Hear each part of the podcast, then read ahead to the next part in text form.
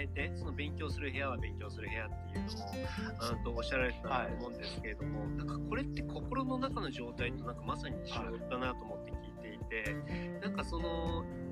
なんか何を喋ったらいいのかわからない、なんか頭の中ごちゃごちゃになってる人って結構なんか全部のものがなんかこう組み合わさってたりとかするじゃないですか。なんかそれがきちんとこう、なんか分けられている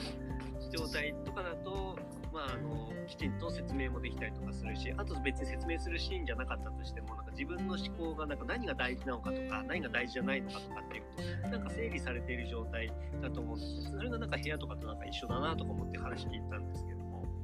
確かにそうですよね、うん、だからやっぱりそういう意味で、うん、なんかあと結構頭の中ごちゃごちゃってしてる時ってやっぱりノートとかに書き出したりするとすっきりしますよね。うんなそそういう外部化することによってその結構脳っていうのがあもうこれって結構頭の中でモヤモヤしたことがなくなったんだなって結構勘違いするみたいなんでそういうふうな、ね、あの習慣っていうのもすごい重要ですよねだから結構あのオンライン授業とかで、ね、全部用意されたりするとあんまりメモとか取らなかったりしていつの間にかなんかこう後でそういえばあの何やんなきゃいけないんだっけって結構多いと思うんですよね。だからやっぱりその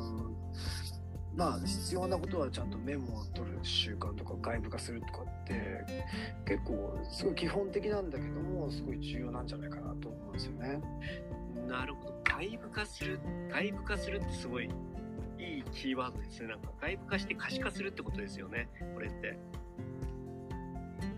書き出すっていうのもそうだしその環境作りとかもそうだけど、はい。あ大丈夫ですか？聞こえますか？そうだと思います。やっぱり、うん、あ大丈夫聞こえますか、はい、あはい。今ちょっと一瞬止まっちゃったので。大丈夫ですはい、大丈夫です。はい。あはい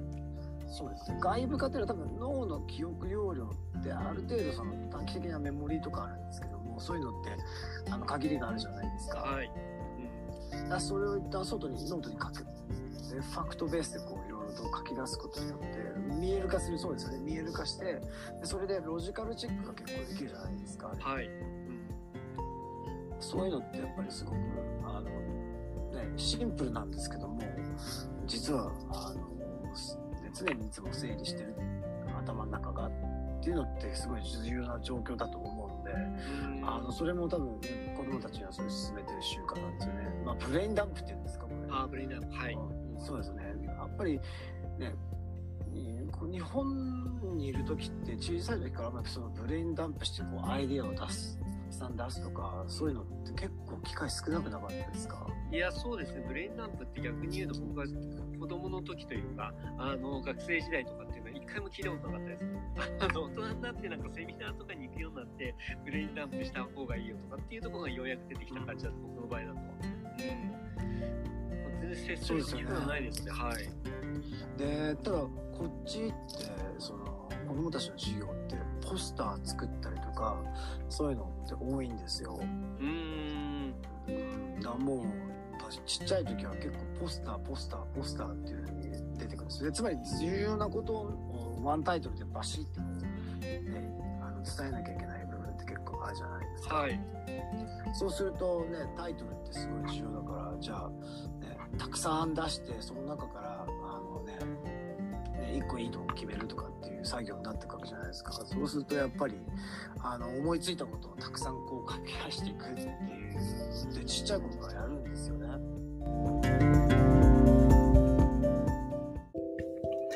今回も最後まで聞いてもらいありがとうございました。チャンネルの説明ページの方に僕がどんな人間なのかわかる2分ほどの簡易プロフィールのリンクを貼っています。また、音声配信についてやセルフプロデュースについての有料セミナーの講義が無料でもらえる LINE のリンクもあります。そして私のプロデュースしている書籍や SNS のリンクも置いてあります。インターネットを通じた出会い、すなわちネット縁が僕自身の人生を大きく変えたので、この出会いがあなたの人生を変える良いものになることを願っています。